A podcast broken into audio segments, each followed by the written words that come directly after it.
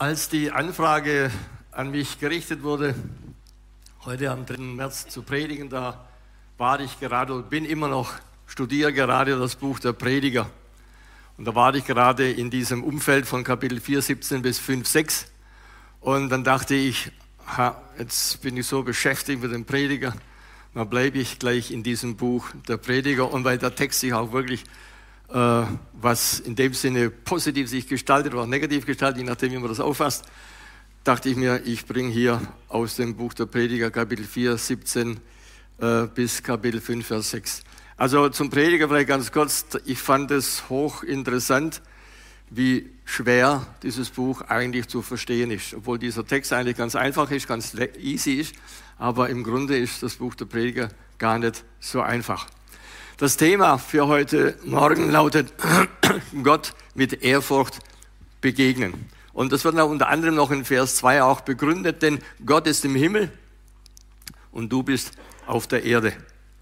Und so stellen wir uns die Frage, was lehrt uns die Ehrfurcht vor Gott? Und wir finden heraus aus diesem Text, er lehrt uns, ehrfürchtig auf ihn zu hören, ehrfürchtig mit ihm zu reden und aus Ehrfurcht unsere Versprechen zu halten. Und wir werden dann, ich lese jetzt nicht den Text, sondern wir lesen, wo wir dann in die Punkte reingehen, äh, lese ich dann jeweils den Text vorne weg und dann wissen wir auch, was dann hier steht. Nun, zunächst einmal möchte ich beginnen mit dem letzten Teil aus Vers 6. Da heißt es, du aber fürchte Gott. Wollen wir einfach mal einschauen, was bedeutet Gottesfurcht oder Gott zu fürchten? Und wie gesagt, in Kapitel 5, Vers 6 endet dieser Abschnitt, du aber fürchte Gott. Und damit wollen wir beginnen, weil ich den Eindruck habe, der Schluss fasst das ganze, die ganzen Verse irgendwie zusammen. Ich weiß nicht, wie es euch geht, aber ich liebe diesen Begriff, fürchte Gott. Und irgendwie habe ich den Eindruck, es gibt keinen anderen Begriff, der das Wesen oder diese Wirklichkeit zum Ausdruck bringt, als der Begriff Gottesfurcht. Man kann sagen, Gott ehren, habe es ja verwendet in meiner Folie oben, in diesen, in diesen Unterpunkten und Punkten. Gott ehren, wir können sagen, wir sollen Gott achten, wir können sagen, wir sollen Gott respektieren.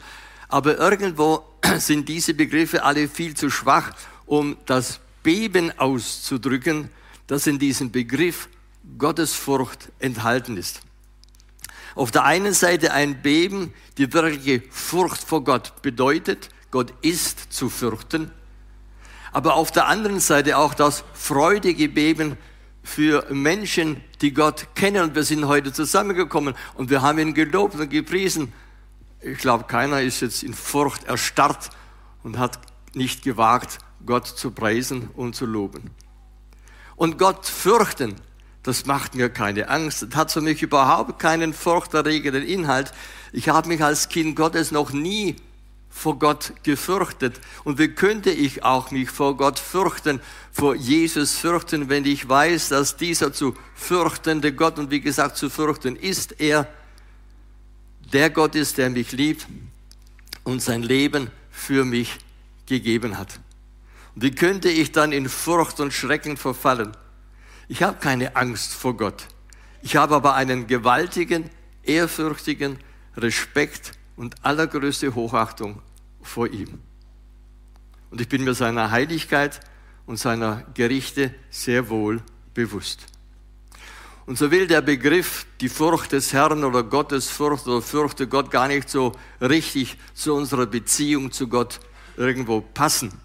Und doch werden wir aufgerufen im Alten Testament, aber auch im Neuen Testament. Im Alten Testament gibt es Vielzahl von von, von Texten, wo, das, äh, wo dieser Ausdruck steht, wo diese Aufforderung steht, wo dieser Hinweis gegeben ist.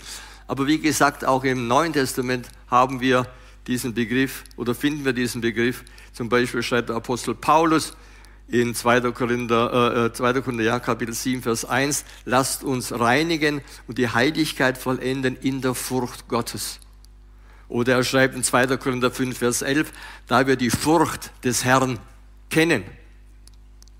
Und das alles mag uns vielleicht verwirren, das mag uns vielleicht auch belasten, denn haben wir nicht schon genug Ängste in unserem Leben, in unserem Alltag?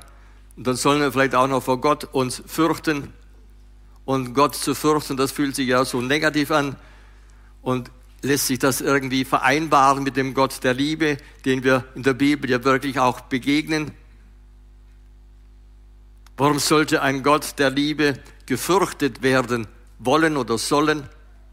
Doch Gott will gefürchtet werden, aber mit einer Freude, die aus unserer Versöhnung mit Gott herausquillt.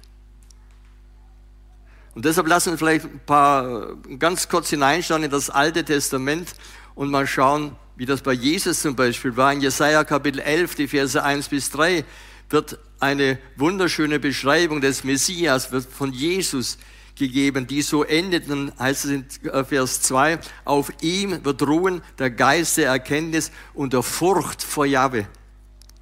Und Vers 3 heißt es, Jahwe zu fürchten ist ihm eine Freude.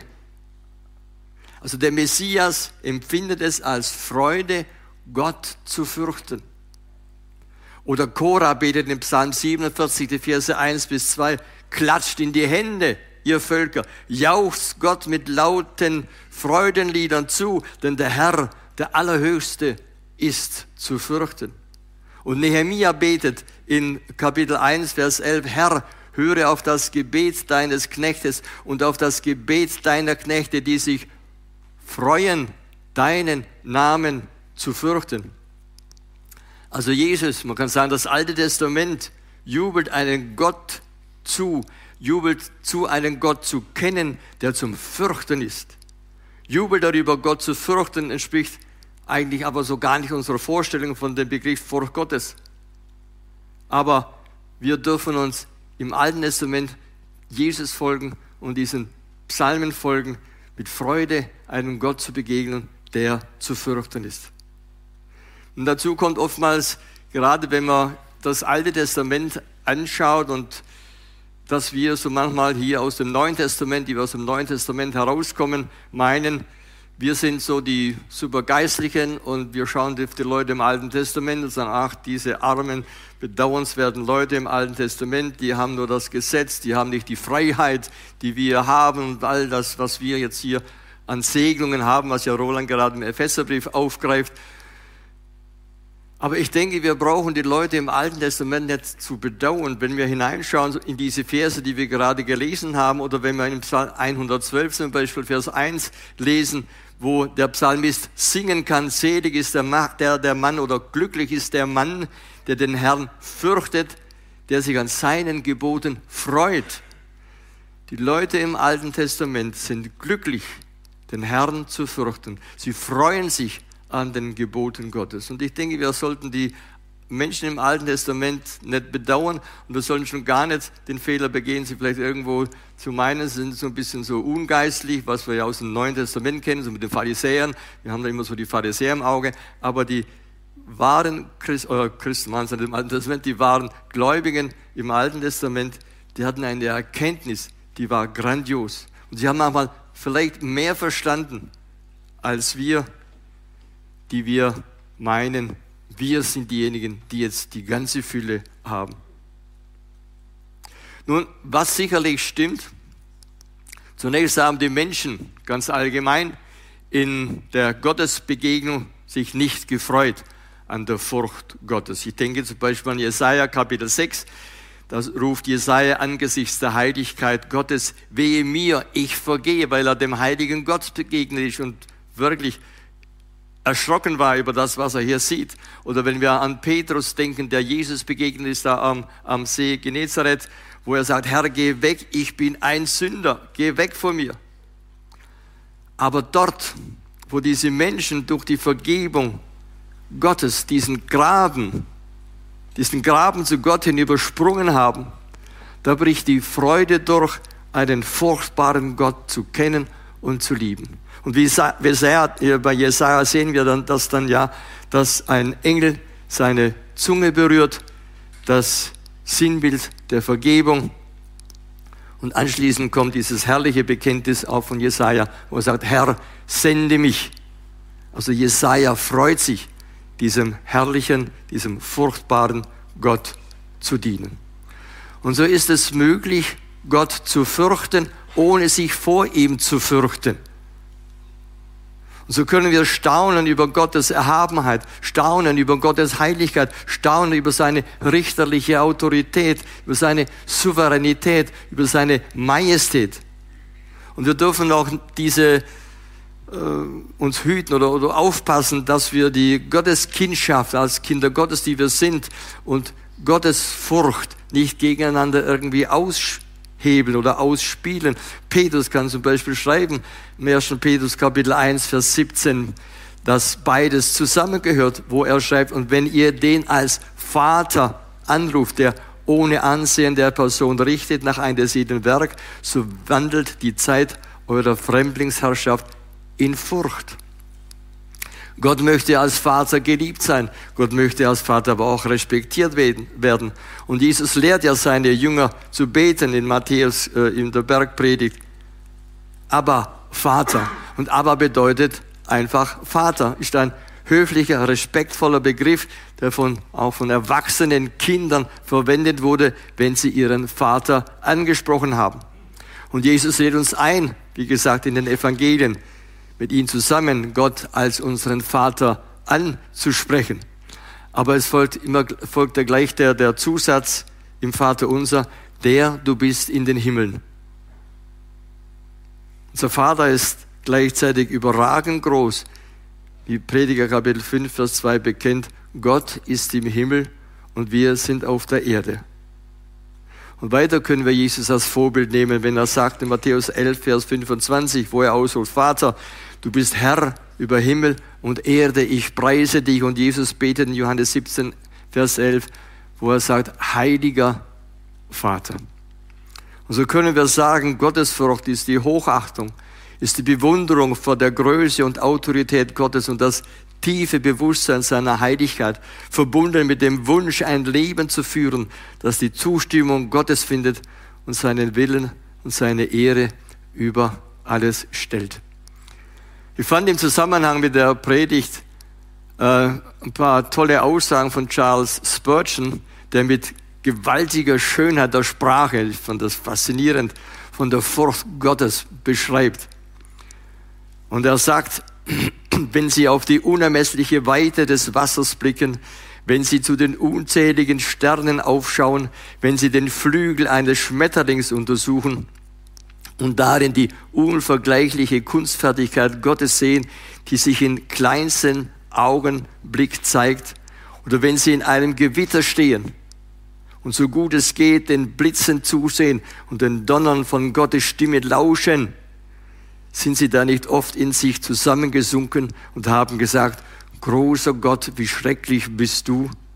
Nicht ängstlich, sondern voller Freude, wie ein Kind, das sich freut, wenn es den Reichtum seines Vaters sieht, die Weisheit seines Vaters, die Macht seines Vaters. Glücklich, aber sich auch gleichzeitig ganz klein fühlend. Also Spurgeon war bebend erfreut weil die Unermesslichkeit des Himmels und die Schönheit der Schmetterlinge vom Reichtum und von der Weisheit und von der Macht seines Vaters stammt.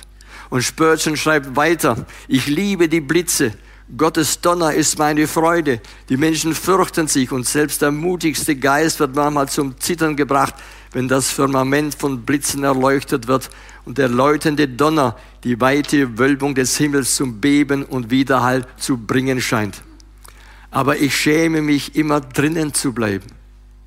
Wenn der Donner die feste Erde erschüttert und die Blitze wie Pfeile vom Himmel zucken, dann ist Gott draußen. Und ich liebe es, auf einen weiten Platz hinauszugehen und nach oben zu schauen und die sich öffnenden Tore des Himmels zu sehen. Wenn die Blitze weit darüber hinaus blitzen und mich in das Unsichtbare blicken lassen. Ich mag es, die Stimme meines himmlischen Vaters im Donner zu hören. Wow. Gewaltige Worte. Spurgeon konnte die majestätische, schöpferische Kraft des Schöpfers mit zitternder Freude genießen und dann auch die majestätische Hand seines liebenden Vaters darin sehen. Er wusste, dass der Schöpfer Gott, sein Vater Gott in Jesus Christus war. Und so sehen wir die Schönheit der Heiligkeit Gottes. Und sie schreckt uns nicht mehr. Wir bewundern sie und wir klatschen in die Hände wie Cora vor dem Gott, der zu fürchten ist. Denn wir haben die Herrlichkeit des Kreuzes erkannt. Die Herrlichkeit eines liebenden Erlösers. Die Herrlichkeit eines mächtigen, aber demütigen Gottes, der sich nicht schämt, sich unser Vater zu nennen. Das alles ist Gottesfurcht. Und ehrlich gesagt, ich will einen Gott, der zu fürchten ist. Alles andere ist mir zu klein. Alles andere ist mir zu wenig gewaltig, zu wenig herrlich. Einen Gott, der nicht zu fürchten ist, ist auch nicht würdig, dass man ihn anbetet. Einen anderen Gott will ich nicht. Nur ein Gott, der zu fürchten ist, ist würdig, dass ich ihn anbete.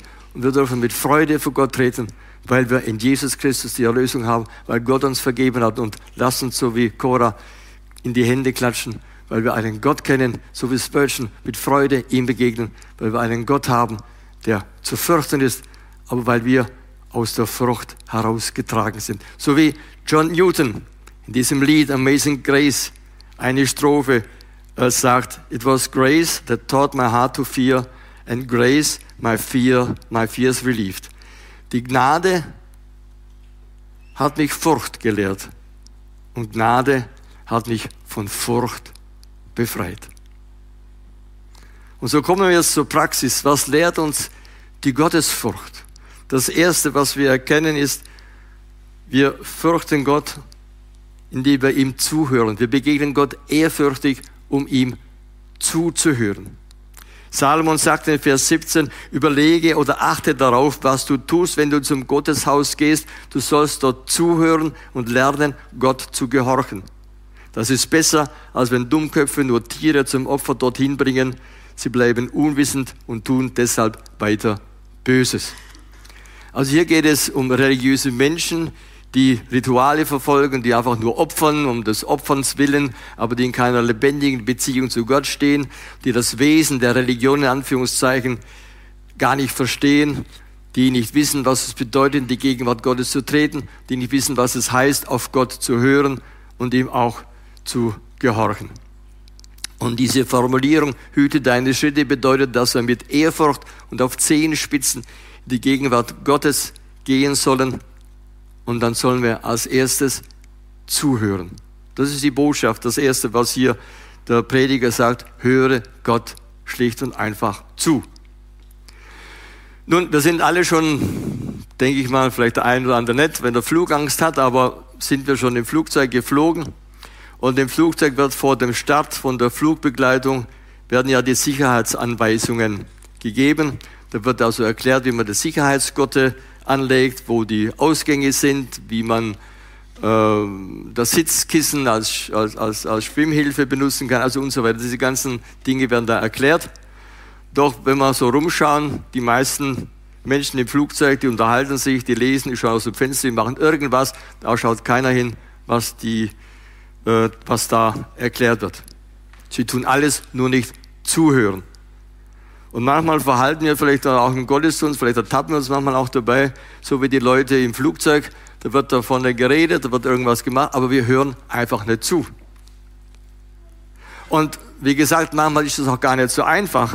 Man kann das auch manchmal verstehen. Wir hetzen von zu Hause weg. Das war ein bisschen schon Stress, bevor wir überhaupt losgekommen sind. Und dann haben wir noch die Familien, haben wir die Kinder im Auto. Und da ist gerade der dritte Weltkrieg äh, ausgebrochen. Und dann kommen wir rein, dann suchen wir noch schnell einen Platz.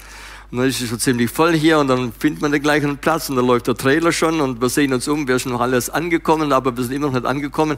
Die Gottesdienst vorbei, zack, und wir waren zwar im Gottesdienst, aber so richtig zum Hören, zum Zuhören sind wir wohl nicht, nicht so richtig gekommen. Sagen wir am Ende, es war ein schöner Gottesdienst, aber wir verlassen irgendwo diesen Gottesdienst unberührt, vielleicht auch unverändert. Zufrieden mit einem netten Gottesdienst, aber wir sollen zu denen gehören, die mehr wollen. Wir wollen zu denen gehören, die Gott reden hören und Gott zuhören bedeutet sowohl aufpassen, aber ihm dann auch das, was Gott sagt, dass wir das versuchen umzusetzen und dass wir ihm dann auch versuchen zu gehorchen. Das ist es, was Gott sich wünscht. Was wir also zuallererst zu tun haben, ist zu hören, was Gott uns zu sagen hat. Aber die Frage ist nicht nur, hören wir Gott zu, sondern der Schreiber, der Prediger, der denkt ja hier an den Tempel. Und was uns vielleicht manchmal ein bisschen in den Hintergrund gerät, ist, die Leute sind da nicht nur in den Tempel gekommen, um zu opfern. Der Tempel war nicht nur ein reiner, eine reine Opferstätte, wo es nur äh, geopfert wurde, sondern sie kamen auch in den Tempel, um Gottes Wort zu hören, um das Gesetz Gottes gelehrt zu bekommen und um es zu verstehen. Und so stellt sich auch die Frage im Gottesdienst immer auch, kann Gott überhaupt reden? Und ich denke, Gott redet, wo wir sein Wort verkündigen, denn Gott bindet sich an sein Wort.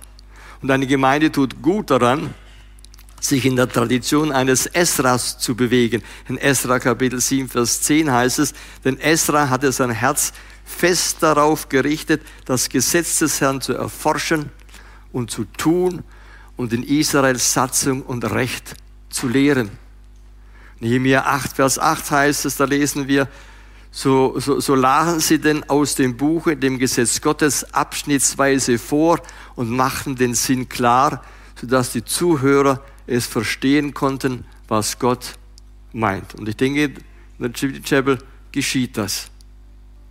Das heißt weiter in 2. Timotheus 3, Vers 16, alles, was in der Schrift steht, ist von Gott eingegeben und nützlich zur Lehre, zur Überführung von Schuld und Irrtum, zur Wiederherstellung, zur Erziehung, zum rechten Verhalten. Dazu dient uns alles, das gesamte Wort Gottes.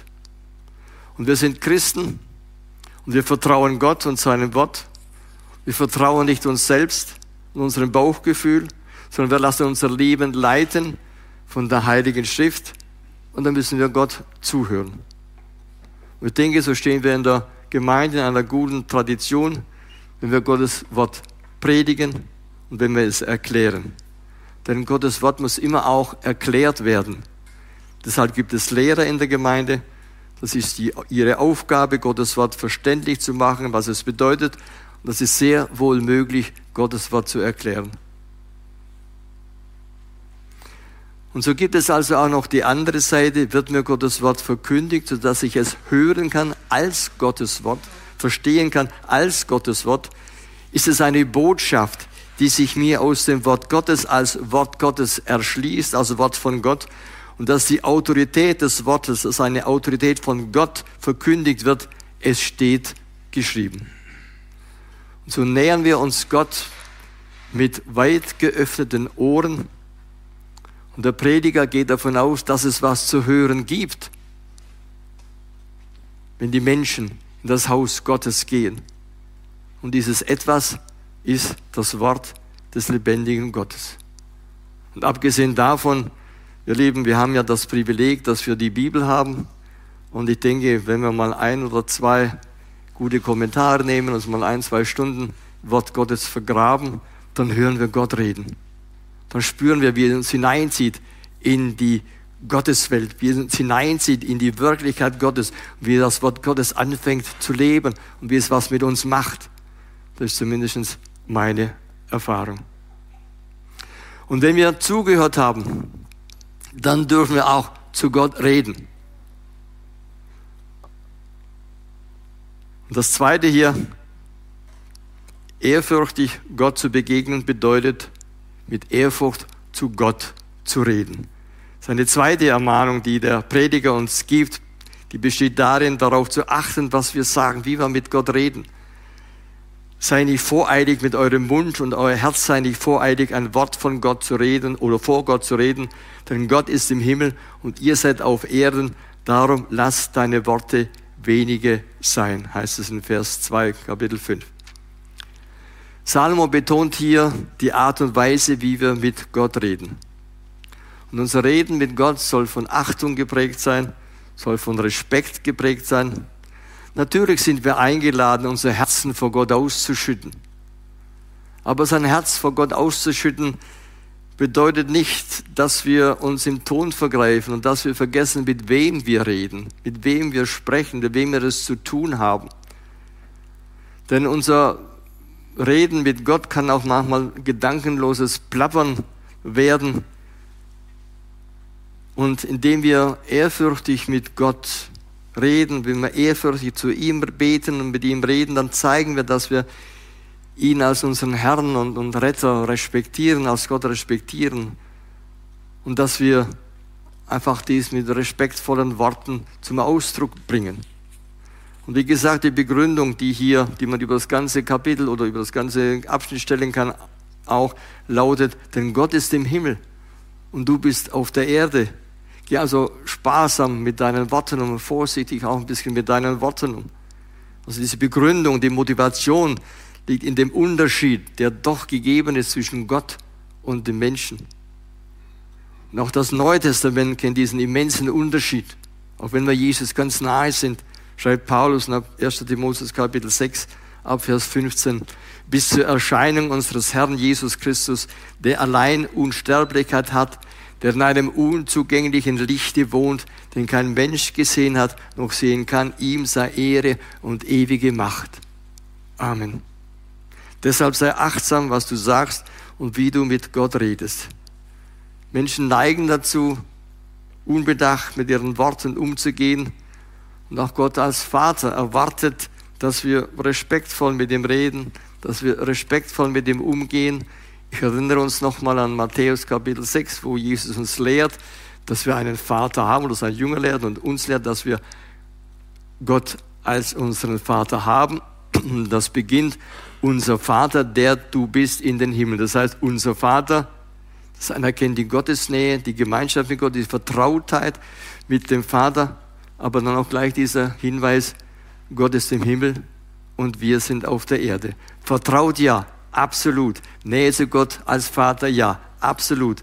Aber auch Respekt, Achtung und eine gewisse Vorsicht vielleicht in unserer Ausdrucksweise. Und so sind wir aufgerufen, unbedachte, unachtsame Worte zu vermeiden. Aber wie gesagt, sollen wir immer alles abwägen, dürfen wir nicht ehrlich sein, wie uns zumute ist, dürfen wir nicht Gott sagen, wie wir uns fühlen. Doch sicherlich dürfen wir Gott sagen, wie wir uns fühlen. Und es ist Platz auch für ein klagendes Wort, für ein ehrliches Wort, für ein schmerzliches Wort. Und ich habe immer hier vor Augen, in seiner Rede ab Kapitel 3, wie er mit Gott redet. Das traue ich mich gar nicht.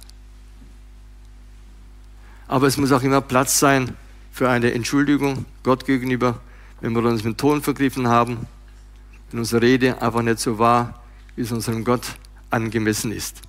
Und der Prediger hilft uns, diese Grenze zu setzen. Ihr Lieben, ich will uns die Vertrautheit und Nähe zu Gott überhaupt nicht wegnehmen. Gar nicht. Und das war eines der imposantesten Erfahrungen bei meiner, als ich mich bekehrt habe und bis heute eigentlich dieser unheimliche, ferne, unpersönliche, heilige, majestätische Gott, kommt aus dem Katholizismus, der kommt zu mir und redet ganz persönlich mit mir und nimmt mich in seine Arme und lässt mich eintauchen in seine Liebe. Das war was ganz, ganz, ganz, ganz Gewaltiges. Und Gott war mir sowas von nah und vertraut und persönlich und ohne Angst.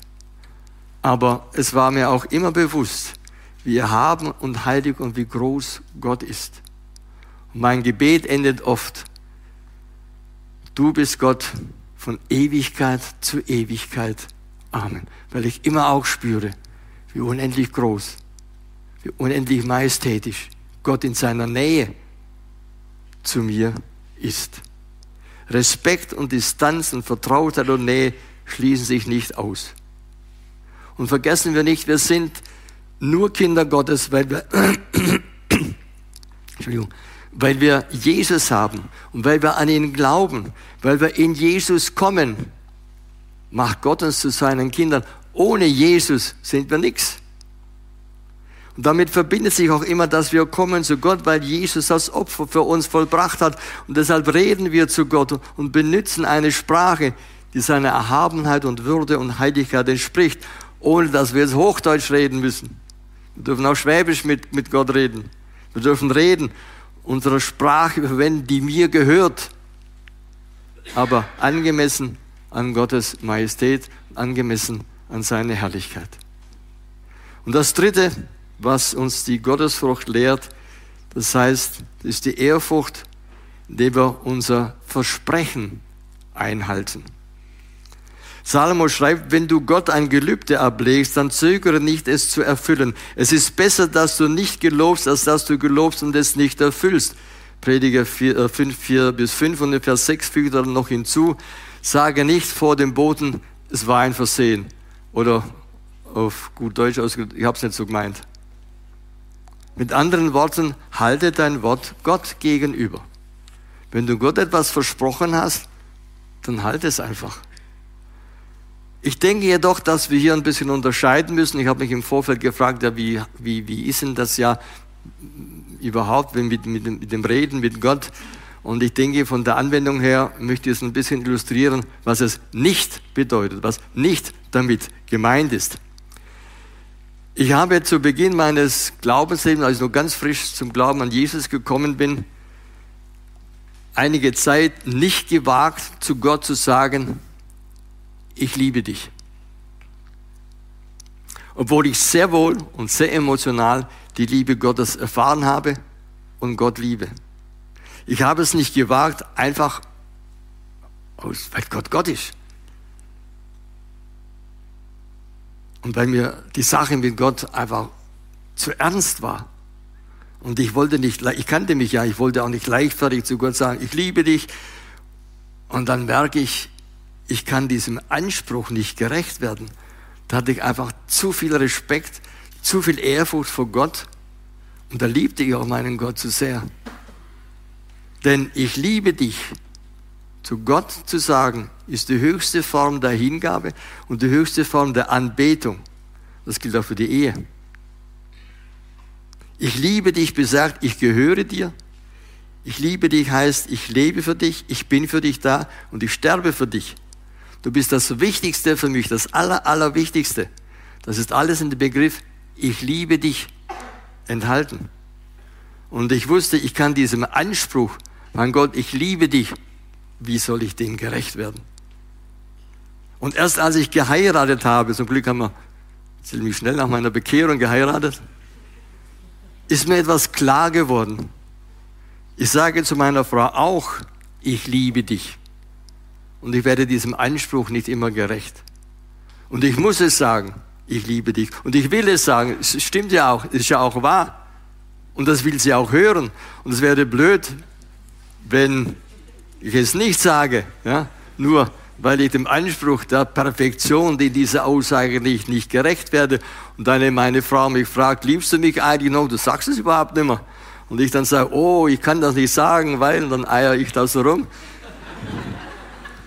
Das wäre schon ein bisschen blöd für eine Liebesbeziehung. Zu einer Liebesbeziehung gehört immer der gegenseitige Zuspruch, ich liebe dich. Also sage zu meiner Frau, ich liebe dich. Auch wenn das immer wieder bedeutet, dass ich sie um Vergebung bitten muss. Denn die Suche nach Vergebung ist ein Beweis meiner Liebe. Ich will die Beziehung mit ihr, dass sie gut ist, dass sie wiederhergestellt wird. Das gehört einfach dazu. Und so gehört zu unserer Beziehung zu Gott auch, dass wir ihm sagen, ich liebe dich. Das dürfen wir. Das ist kein Gelübde in dem Sinne. Ja? Ich liebe dich. Aber damit sagen wir doch etwas ganz, ganz Tiefes. Das bedeutet volle und ganze Hingabe und es bedeutet auch, ich suche bei Versagen seine Vergebung. Wir schaffen es nicht immer mit voller Hingabe 24 Stunden durchs Leben zu gehen. Aber ich glaube eben nicht, dass wir, wenn wir das zu Gott sagen, das unter diesem Begriff Gelübde fällt. Also wir dürfen Gott sagen, ich liebe dich und er freut sich daran, er will das ja auch hören. Aber ich denke, Gott denkt mehr in diesem Abschnitt mehr an dieses Einzelversprechen. Und ich denke, da sollten wir dann schon daran halten. Es gibt Zeiten der Not zum Beispiel, wo wir überlegt und ganz bewusst Gott etwas versprechen und von ihm um von ihm etwas zu erhalten. Oder es gibt Zeiten des Glücks, wo wir aus Freude heraus einfach Gott etwas schenken wollen. Und so geben wir Gott ein Versprechen, dann müssen wir es halten. Es sind Menschen, die Gott etwas versprechen. Herr, wenn du mir das gibst, wenn du mich da herausholst aus dieser Situation, dann. Wie viel wurde im Zweiten Weltkrieg in den Schützengräben versprochen? Wenn ich lebend wieder nach Hause komme, dann gehe ich jeden Sonntag in die Kirche. Wurde dieses Versprechen dann eingelöst? Also an diese Form des Umgangs mit Gott, ich verspreche, dass ich, wenn ich diesen Job kriege und dann 2000 netto mehr verdiene, dann gebe ich 15 Prozent von meinen an Gott. Und dann kriegen wir den Job und dann fangen wir an zu rechnen und stellen fest, 5% sind auch schon eine ganze Menge Geld. Eigentlich reicht das auch aus. Es gibt Ereignisse, Situationen und Zeiten, in denen es wirklich angemessen ist, ein Gelübde abzulegen. Ich denke an das Eheversprechen. Wir haben viele von uns haben das gegeben. Ehegelöbnis, bis dass der Tod uns scheidet. In guten wie in schlechten Zeiten. Das haben wir Gott versprochen, haben unseren Ehepartnern versprochen, aber wir haben es in erster Linie Gott versprochen. Ehe ist immer ein Bund mit Gott, ein Versprechen auch an, an Gott. Wir haben es Gott versprochen und dann müssen wir das Leben, die Ehe mit, mit Qualität füllen, mit Leben füllen und dann sollten wir das einhalten. Gott gegenüber Verpflichtungen einzugehen, ist wie ein Flug in einem Flugzeug. Wenn wir einmal in der Luft sind, wenn wir einmal drin sind im Flugzeug und das Flugzeug ist losgeflogen, dann gibt es kein Zurück mehr. Dann können wir nicht mehr aussteigen. Aber im tiefsten Grunde geht es auch nicht um einen Deal. Gott ist nicht an einem ständigen Deals mit uns interessiert. Gott ist kein Geschäftspartner, so nach der Art und Weise zu spielen wie Monopoly. Monopoly, ich gebe dir die Seestraße und du gibst mir zwei Bahnhöfe. Das ist nicht geistliches Leben. Ihm gehört sowieso absolut alles von uns. Die Schrift sagt, wir gehören Gott und ergo können wir ihm eigentlich gar nichts mehr geben. Ihm gehört ja schon alles. Was wollen wir denn noch geben? 1. Korinther 6, die Verse 19 bis 20 heißt es, wisst ihr, dass er nicht euch selbst gehört. Und Gott feilscht auch nicht mit uns, er will auch mit uns nicht feilschen. Wenn du mir ein kleines Stück deines Lebens gibst, dann kriegst du mir dieses und jenes. Er macht keine Deals mit uns, bei denen wir einen Teil von uns selbst behalten dürfen. Er sagt, ich habe für ein ganzes Leben bezahlt. Alles gehört mir. Und eigentlich brauchen wir mit Gott auch gar nicht zu handeln und Deals zu machen. Gott hat versprochen, seine Gelübde uns gegenüber einzuhalten. Denke an 1. Petrus Kapitel 5, wo es heißt, oder wo Gott verspricht, er kümmert sich um euch. Seid nicht besorgt, er kümmert sich um uns. Das hat er versprochen, sich um uns zu kümmern. Deshalb brauchen wir auch grundsätzlich keine Deals mit Gott zu machen. Und Gott ist in einer Beziehung zu uns interessiert. Denn wenn wir in Deals denken, Gott, wenn du das tust, dann tue ich jenes, das ist keine Beziehung. Das ist vielleicht ein Geschäftsmodell, das wir eingegangen sind mit Gott, aber keine Liebesbeziehung. Das gilt übrigens auch für die Ehe immer auch. Und da geht etwas vom Wesen verloren, was eine Beziehung ausmacht. Eine Beziehung lebt von der Liebe. Und Liebe denkt nicht in Deals. Was ich mache, mache ich aus Liebe für Gott. Und ich mache es selbstlos. Aber wir rechnen gern. Aber Liebe ist keine Mathematik. Das, das geht, funktioniert nicht. Und in der Liebe zu Gott und auch in der Ehe sind diese Rechenbeispiele völlig unbrauchbar. Und doch hören wir sie immer wieder. Da sagt ein Missionar, jetzt habe ich so viel für Gott eingesetzt und so, auf so viel Geld verzichtet und jetzt passiert mir das arbeiten wir in der Sonntagsschule oder weiß ich wo, weil wir mit Gott einen Deal gemacht haben. Ich mache das und dafür, kriege ich dann das. Oder ich gebe dir acht Jahre mein Leben in der Mission und dafür kriege ich Gesundheit und Glück und Wohlstand, um das mal ein bisschen überspitzt auszudrücken. Und wir haben neulich, als Roland da gepredigt hat, aus, vom Apostel Paulus in 2. Korinther 11, gehört von dieser Hingabe dieses Mannes, und bei dieser Hingabe, bei diesem Einsatz, der hätte Millionär sein müssen. Nein, Gott bekommt die volle Liebe von uns, so wie er seine volle Liebe für uns einsetzt. Und trotzdem ist es erlaubt, Gelübde zu machen. Da ist nichts Falsches dran, das dürfen wir tun. Es gibt schwere Situationen, es gibt glückliche Situationen, wo wir sagen, schwere Situationen, zum Beispiel wie die Hannah im 1. Samuel, schwer belastet, wo unser Herz leidet und wir zu Gott schreien und ihm diesen Vorschlag machen, wenn du das tust, dann mache ich das. Ist erlaubt, ist kein Problem. Nur, wenn wir das dann versprochen haben, dann müssen wir das einhalten. Ich komme jetzt zum Schluss. Gott zu fürchten bedeutet zu sagen, wer ist unter den himmlischen Wesen wie der Herr ein Gott, den man fürchten muss im Rat der Heiligen und Ehrfurcht gebietend über alle, die um ihn sind. Psalm 89, die Verse 6 bis 7. Wenn wir Gott fürchten, werden wir bereit sein, auf Gott zu hören. Er ist schließlich Gott. Wir werden darauf achten, was wir sagen und wie wir mit Gott reden. Wir werden unsere Versprechen halten und vielleicht als Hilfe, wir werden ihn um Vergebung bitten, wo wir die Furcht Gottes, die Ehrfurcht vor Gott einfach verletzt haben. Und ich möchte nochmal zurückkommen auf dieses Lied Amazing Grace. Ich denke, die meisten von uns kennen die Geschichte des Liedes. Amazing Grace verdankt er seine Entstehung John Newton. Er war Kapitän eines Sklavenschiffes und am 10. Mai 1748 geriet er in schwere äh, Seenot und er hat Gott angerufen und er wurde gerettet. Nach einigen Jahren gab er diesen Job auf. Er wurde Geistlicher und er kämpfte dann gemeinsam mit William Wilberforce, gibt es übrigens einen Film über diese beiden Männer, für die Abschaffung der Sklaverei im 17. Jahrhundert, 18. Jahrhundert. Und das Lied, habe das die ersten beiden Strophen mal, lese ich euch mal vor, sie übersetzt. Da heißt es, unglaubliche Gnade, wie süß der Klang, die einen Schuft wie mich gerettet hat. Einst war ich verloren, doch nun bin ich gefunden. Ich war blind, doch nun sehe ich. Die Gnade hat mich Furcht gelehrt und Gnade hat mich von Furcht befreit. Wie kostbar erwies ich diese Gnade in der Stunde, als ich zum ersten Mal glaubte. Von Furcht befreit. Wirklich, wir sind von Furcht befreit, aber nicht von der Ehrfurcht. Vater im Himmel, wir wollen dir danken, dass wir einen Gott haben, den wir kennengelernt haben als einen Gott, der zu fürchten ist, aber auch einen Gott kennengelernt haben, der uns von dieser Furcht befreit hat. Wir wollen dir danken, Herr im Himmel, dass du durch deinen Sohn Jesus Christus ans Kreuz gegangen bist. Wir danken dir für diesen Beweis deiner Liebe. Und diese Liebe dort am Kreuz, die wir erlebt haben, diese Furcht vor Gott, die wir vielleicht zuvor gehabt haben, hat sich gewandelt in eine Liebe zu dir, hat sich gewandelt in Ehrfurcht und Respekt, in Hochachtung.